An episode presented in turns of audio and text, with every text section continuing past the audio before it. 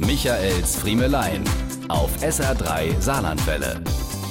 Ich bin ein mutiger Mann, sogar mit Auszeichnung. Ich habe feierlich die Tapferkeitsmedaille verliehen bekommen und darauf steht für kleine Patienten mit Mumm.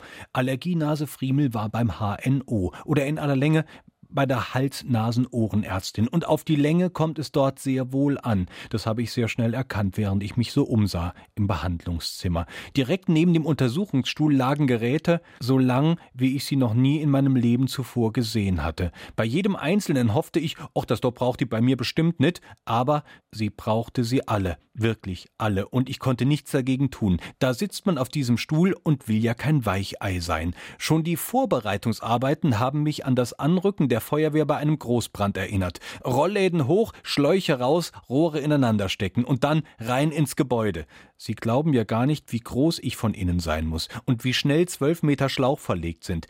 Das ging alles rein. Und wenn es nicht auf Anhieb bis zum Anschlag reinging, dann musste ich kurz hä hä sagen und schon war Frau Doktor mit ihrem Spielzeug an der nächsten innerfriemelschen Kreuzung abgebogen. Ich weiß jetzt Sachen über meine Nase, die mich an den Innenausbau im Hausbereich erinnern. Schiefe Stellwände, mangelnde Belüftung und hohe Fluchten.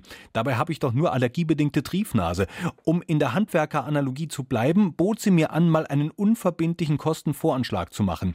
Seither ist es still geworden zwischen uns beiden. Den Kostenvoranschlag habe ich noch bekommen, mit der Post. Angeschaut habe ich ihn mir aber nicht, sondern ihn ungeöffnet dem Papierrecycling zugeführt. Zu lang waren mir die Schläuche und zu gemein die Hämmerchen, die ich schon durchs Kuvert ahnen konnte.